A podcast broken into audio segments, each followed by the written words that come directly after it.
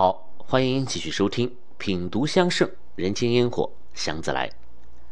那么上期的节目啊，我们探讨了古代香饼的制作方法啊，我们得知了这个香饼它是一种基于高端硬木炭的深加工产品啊，而且需要一系列很复杂的制作过程。因此，从某种程度上来讲啊，这个香饼它要比红罗炭、比银霜炭那些宫廷御用的木炭更加的高贵难得啊，它是专门为焚香而生的一种香炭。但是大家知道我的风格啊，就是喜欢打破砂锅问到底啊，要把一件事情给它彻底的讲清楚。所以这个问题就来了，那么在这么高端的香饼之中，又能不能再次的分出三六九等呢？那么答案依然是肯定的啊，我们就可以一起来看一看，在香圣当中啊两则比较有意思的记载。那么第一则的名字就叫香炭啊，它是摘自一本我们都已经啊很熟悉的古籍了，叫《开元天宝遗事》。那这个故事的主人翁啊，想必大家也能猜出一二了啊，没错，就是杨国忠。原文啊是这样写的，说杨国忠家以炭屑用蜜。捏塑成双凤，至冬月燃炉。哎，那这里首先就说了这种炭的制作的过程啊，它是把木炭碾为碎屑，再用蜂蜜啊混合为炭泥，再把这个炭泥加以捏塑，做成一对凤凰的样子，啊，所以它就变成了双凤炭。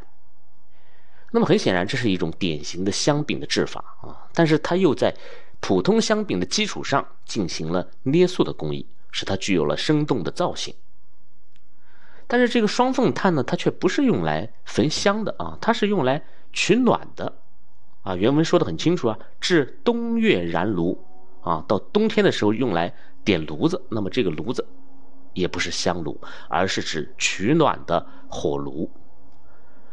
那么我们之前在讲李煜的诗词的时候啊，其中有这么一句叫“红日已高三丈透，金炉次第”。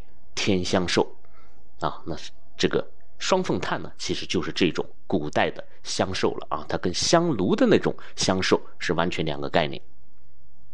那么接下来啊，乃以白檀香末铺于炉底，余炭不能掺杂也。那这里杨国忠又开始了一番令人啊瞠目结舌的操作了啊，他跟别人不一样啊，他的这个火炉里面啊是没有什么余灰呀杂炭的。是空空荡荡啊，干干净净的。那他用的时候呢，他也不是先去放炭，而是先把这个炉子里面呢铺满白檀香木。啊，这里我们顺便啊多说一句关于这个白檀。那我见过不少的朋友容易在这个问题上去钻牛角尖啊，去从植物学的角度辩证啊，什么是白檀呐？啊，什么是黄檀呐？啊，这个物种之间又有没有什么区别啊？等等这些问题。而实际上，从我的经验来看啊，这种争辩啊没有太大的意义啊，因为我们中国人所谓的白檀啊，它并不是一个植物学科的这种概念啊，仅仅就是一个颜色的区分。那比如说香圣上啊，这个檀香考证的开篇就有一句话叫“檀香有数种，黄白紫之异”。那这个异啊，就是它的不同啊，其实就是颜色的不同。但是究竟哪种颜色的檀香更好呢？那我们中国古人一直也没有一个非常肯定的结论啊。但是从记载来看啊，在唐宋之际，普遍会认为白檀最好。啊，比如说杨国忠他用的就是白檀啊，这就足以说明在彼时最高的檀香等级就是白色的。但是到了明代，那这个言论呢开始有了转向。它变成了倾向于黄檀更好了，比如在王佐的《格古论》啊这本书书中啊就写黄檀最香，具可做带胯扇骨等物。那么这种转变实际上就是由于文明的进步啊，航海术的突飞猛进啊，让我们中国人对于世界和世界上的各色香料的认知也在逐渐的深入。因为从今天最终的结论来讲，的确就是褐黄色的印度老山檀品质最佳的，啊，它要普遍的高于那些泛白色的青山檀，啊，所以在今天依然使用白檀这两个字最多的地方就是日本了。那这就是因为日本所传承的是千年之前的唐宋文化，那么这也是一个比较有力的佐证了啊。所以关于白檀啊，我们浅显一点去看待它，恰恰呢就是真相所在。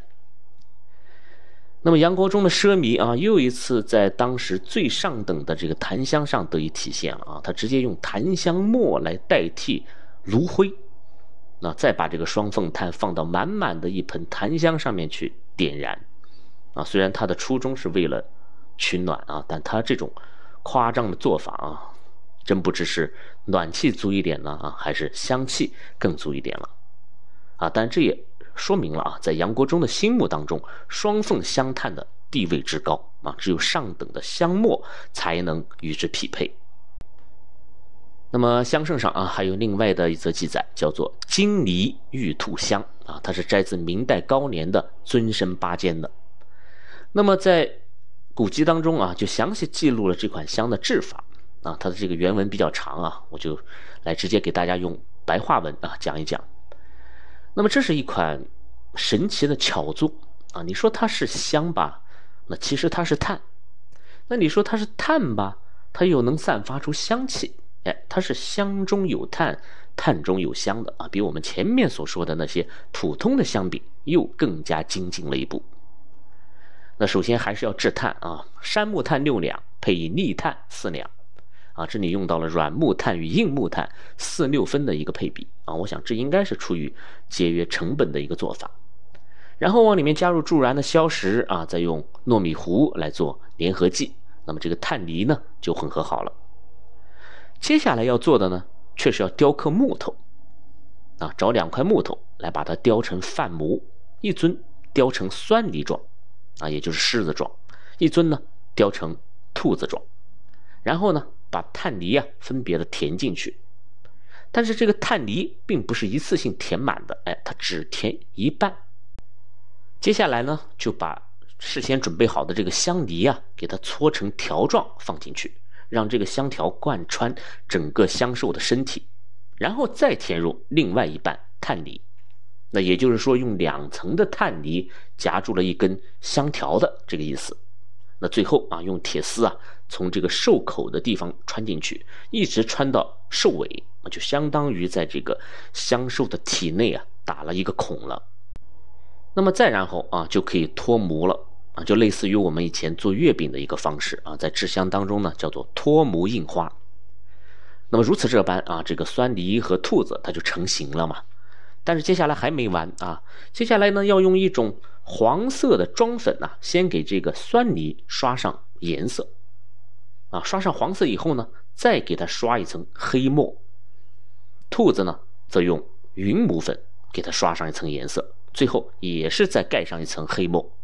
所以最后啊，这两尊香兽的外表看起来是一样的啊，都是黑色的，但它里面却一尊是黄色，一尊呢是银色的。那么晾干之后啊，就可以来点燃了。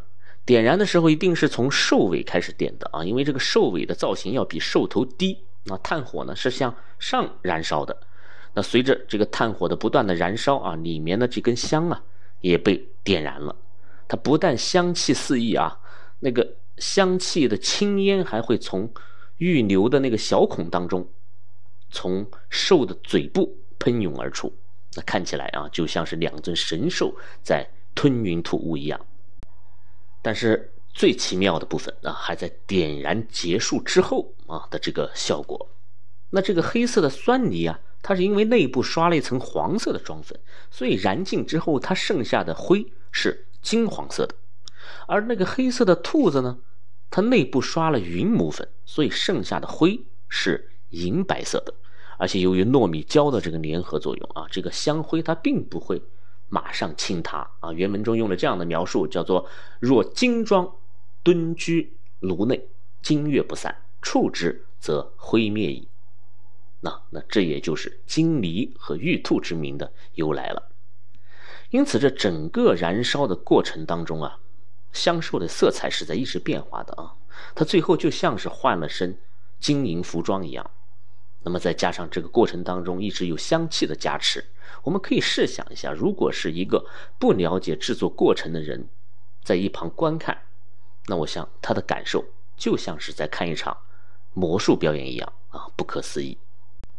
所以我们经常感慨啊，就是古人的生活，他既没有电啊，也没有网，更没有手机，那他们晚上黑咕隆咚的都干嘛呀？那该多无聊啊！哎，但你看啊，他们其实一点都不无聊。那这种匠心独具啊，这种处处有惊喜的小乐趣啊，其实一直都在过去的数千年当中陪伴着他们。好了，讲完了这两款香饼的升级版啊，让我们重新呢把思绪啊回到常规的香饼上。接下来呢，我就给大家讲一讲古人他是如何来用香饼焚香的。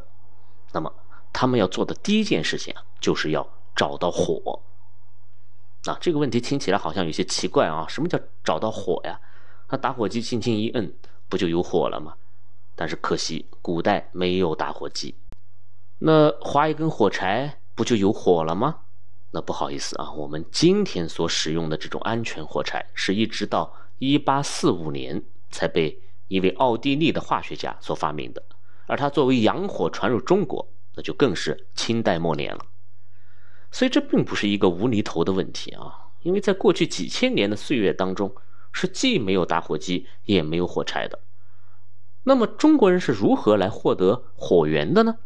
那没有火，又何以？去谈焚香的事儿呢，那么可能很多朋友都会想到钻木取火啊，这的确是一种这个非常原始的获取火的方法。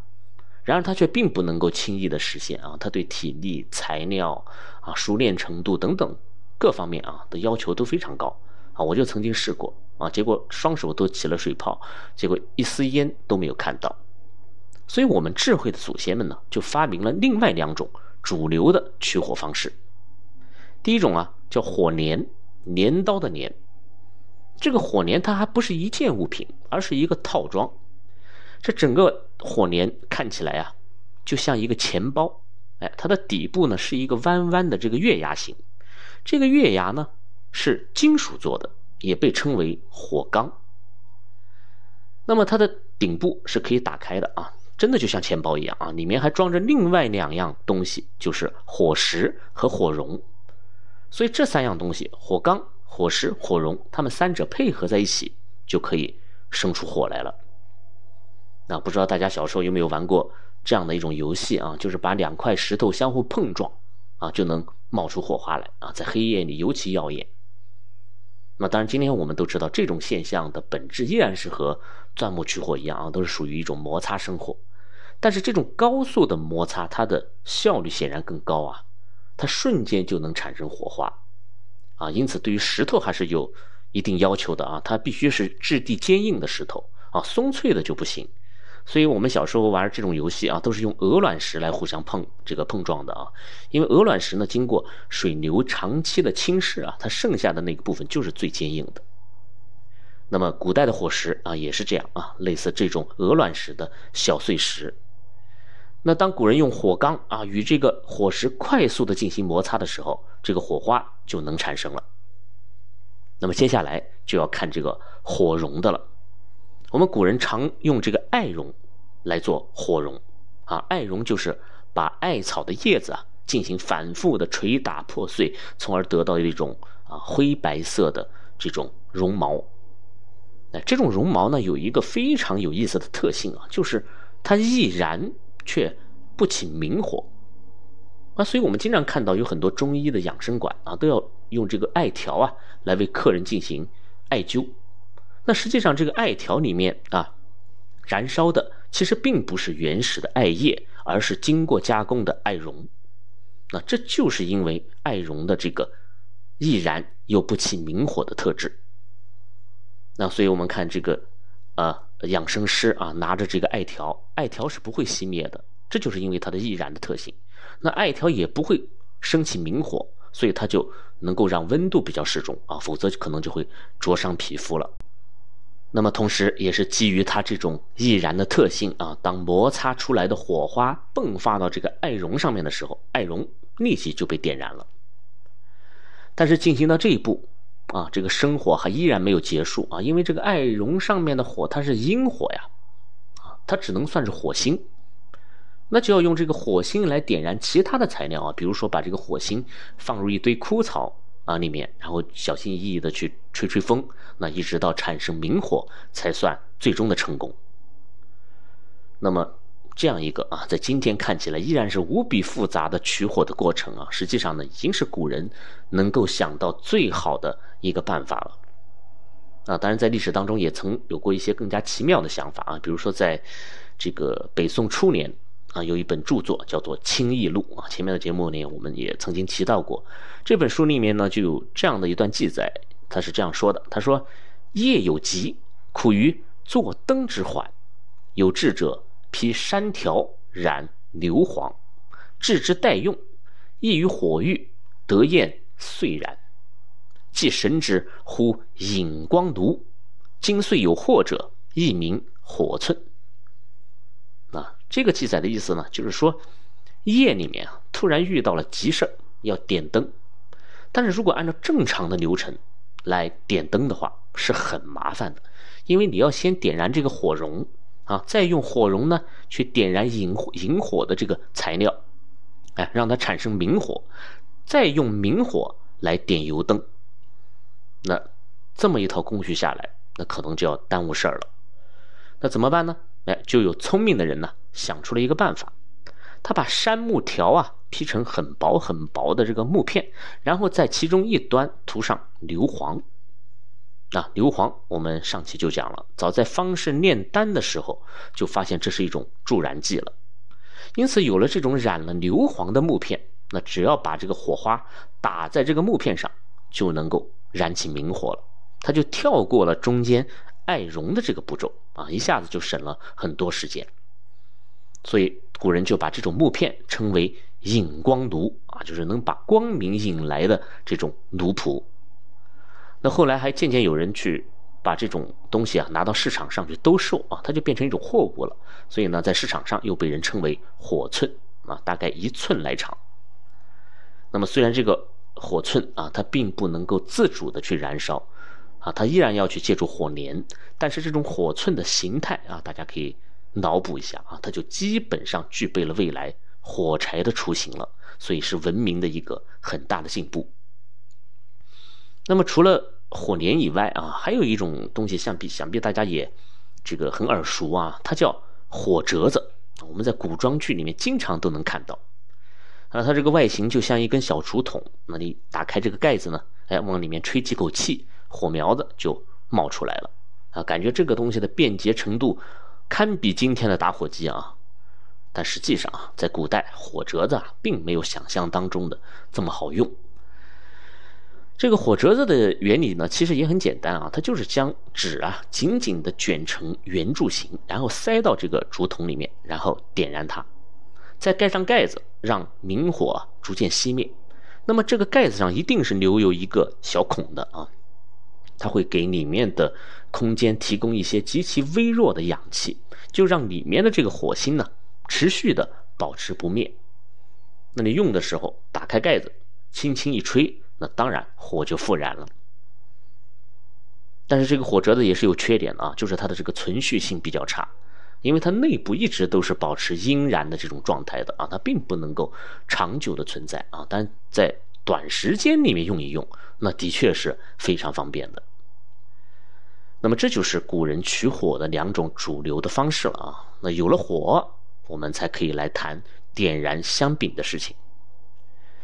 但是大家要知道啊，尽管这个香饼啊，在经过精细的制作以后，它相比于木炭来说已经。很易燃了啊，但它毕竟没有像今天这些所谓的助燃剂啊，所谓的种种的化学成分加在里面。那它点燃的时候呢，依然是需要持续而猛烈的火焰的啊，不是像火折子啊或者是火寸那种微弱而短暂的火焰就可以点燃的啊。我想经常涉足香道燃炭的朋友都深有体会，就是你用普通的打火机去。点香炭啊，你是很难把它彻底点燃的啊，因为你这个火力不够大啊，也不够集中，所以大家通常都会用一种直喷式的打火机啊，也就是那个火焰是呈喷射状的这个打火机啊，用它来点炭才足够方便，也足够快捷。因此，古人想要点燃一枚香炭，他首先就是需要找到稳定且持续的一种火源那比如说我能想到的啊，像古代取暖的炭火盆啊，这算是一种。但是在春夏之际，这个家里面是不会有常备的炭火的啊，这就是一个缺陷。那又比如说油灯，啊，这个油灯它应该是古人常用的一种持续性的火源了，但是也有缺点。那一来白天不点灯啊，啊，这个时间上有局限性；二来呢，这个油灯嘛，油烟味多少会影响到香饼的品质啊，进而影响到焚香的这个品质。那再比如说灶台。那就厨房里面了，那这当然是常备有火的啊，因为古人要做饭嘛。但是在灶台里面点香饼，啊，这个古人呢又觉得不够敬畏。那比如说在香圣当中有这样的一段记载，他说：“近来焚香取火，非灶下皆榻炉中者，以之供神佛、隔祖先，其不洁多也。故以用煤以伏接火饼。”这段记载的意思呢，就是说焚香取火的时候啊，啊，有些人要么是从灶台里取的火，啊，要么呢是从那个角炉里取的火啊，来点燃香饼，然后再拿去供神佛拜祖先，哎，这就有些太不礼貌了啊，不够尊重，因为这种火呀是不洁的啊，不干净的，那怎么办呢？哎，所以就要用煤来引燃香饼，啊，所以这则记载的题目就叫。制香煤，但是大家注意啊，我们之前讲过，这个煤它是有不良气味的嘛，它是不能用来焚香的。那怎么在这儿古人又用这个煤开始这个呃焚香点香饼了呢？啊，那么这里的这个煤呀，它并不是指自然界里那种天然的煤炭啊，它的作用也讲得很清楚，它是用来伏接火饼的啊，就是一种焚香专用的。引火材料。那比如说，在《会斋香谱》当中啊，有这样一则记载，叫做“金火引子”。它的配方是这样的：定粉、黄丹、柳炭，同为细末，用小半石盖于香饼上，用时呢，着火或灯点燃。那这个配方和做法，大家看啊，很像香饼。对吧？但是它唯一不同的就是它没有再去加联合剂去对这个碳粉进行混合了啊，它就是一种干燥的粉状，而且里面加了铅粉和黄丹啊，所以这个碳粉是呈金色的，所以它叫金火影子。那为什么要保持这个粉状呢？那就是因为粉状它一定比块状更加的易燃。那你用的时候就用这个勺子呀。取小半勺盖在这个香饼上，那只要把这个金粉给点燃了，那下面的这个香饼自然也就点燃了。那么这就是古人点香饼的其中一种方式。那么好了啊，火源有了，引火的材料呢也有了啊，我们终于可以去正式的点香饼了啊。所以我们继续来看香圣当中的记载，书中这样说的：凡烧香用饼子。须先烧令通红，至香炉内，后有黄衣生，方徐徐以灰覆之。人手是火气紧慢。啊，这段描述很重要啊，我们需要逐句的来分析一下。首先，这个香饼它要燃烧的程度是烧令通红，就是彻底的烧红的意思。那这一点，我想应该与。大部分的朋友，你们的想象应该是不一样的啊。我们可能会认为，你只要点燃了这个香饼的一角，那火焰它就自自己慢慢的扩散啊，慢慢的燃烧，就像那个火柴的点燃一样啊，最终全部烧完。然而在现实当中呢，啊，这个想法却并不能够实现啊，因为不论是香饼还是木炭，你要是想让它在这个氧气稀薄的香炉里面。持续的燃烧，并且保持不灭的话，前提就是你要把它彻底的烧至通红，啊，这是一个啊千百年来的一个经验了啊，到今天依然是如此的。那么香饼烧的通红以后，离开明火，那它的表面呢就会很快形成一层灰。那么大家知道啊，古人的香饼当中是有黄丹的，所以这个灰呢也是黄色的。所以你看文中写道。后有黄衣生，就是等到它变成黄色的时候，这才算完成了香饼的这个点燃的步骤。那当然可能有朋友会说啊，就是我平日里用的这个日本的香道炭，那并不是需要全部烧红的呀，啊，我只需要点燃它的一端，它也可以慢慢的烧完的呀。那这实际上啊，并不是这个日本的香炭有多么的神奇啊，只是因为在这个炭当中是添加了更加现代化的一些这个助燃剂啊而已。那如果大家用这种炭的时候，你仔细去闻，那你还是会发现有一些异味的啊，它是不属于木炭的。那么在古代中国啊，当这个助燃剂还停留在原始的硫磺啊、硝石啊这些矿物质的时候。那如果你不把它全部烧红啊，它一会儿就灭了。那么等到黄医生啊，我们才可以继续进行下一步啊。而我们要讲的这颅内乾坤当中的第二位主角呢，也就正式登场了。他的名字叫香灰啊。关于香灰的具体内容啊，我们在这里暂且按下不表啊。我们来继续看这个安放香饼的这个步骤。文中是这样说的：“徐徐以灰覆之，啊，这里的灰就是香灰了啊，意思也很简单嘛，就是用香灰把这个香饼给覆盖住。但是大家要注意这里的一个用词，叫做徐徐，啊，这个词很有意思啊，在这个《孙子兵法》当中啊，就有这么一句话，叫急如风，徐如林，侵略如火，不动如山，啊，它分别代表军事行动的这种快慢啊，攻守。”那你快的时候呢，就要像疾风一样啊，看不见摸不着的；那你慢下来的时候呢，就要像树林一样整齐划一，啊，依然很有规范，而不是一旦慢下来就很散漫啊，然后一盘散沙的这个样子也是不行的啊。所以这就叫徐如林。所以这个徐啊，它不仅仅是代表一种单纯的缓慢，而是一种慢中有细，啊，细中有稳。啊，不慌不忙的这种行为，啊，包括像林则徐啊这个名字，那想必都是起名的时候呢，被家人寄予了这样的一种对未来人生态度的这种期许的啊。那么这里的徐徐以恢复之啊，就是一种节奏缓慢呢，却颇有章法的一个动作。它不是一上来就用一个勺子舀起一勺灰，然后呼啦一下就盖在这个香饼上面，那这个动作太粗暴了。啊，但是你也不能是纯粹的放慢动作，你慢慢吞吞的去拨弄这个香灰，那等你覆盖覆盖好了，这个香饼可能都快烧完了。所以正确的方式呢，是把这个香灰啊一点一点的拨到这个香饼上，那这时候就需要用到一种工具，叫做香煮，啊，也叫香筋，啊，筋就是筋骨的筋。那简单一点理解啊，就是筷子。香圣上面对于香煮呢有这样一句话的记载，叫做“拨火取香，总宜用煮”。啊，这里的拨火啊，它一方面指的是拨弄炭火的意思啊，另一方面呢就是指的拨弄香灰啊。所以不管是拨弄炭火，还是拨弄香灰，还是从炉中取香，还是从这个香罐里取香，哎，都是适合来用这个香烛的。这个古代的香烛啊，虽然它是筷子的形状，但是跟我们，呃，吃饭用的这个筷子还是有很多不同的啊。首先呢，它是金属材质啊，它肯定不会是木头的，因为木头会被炭火烧坏嘛。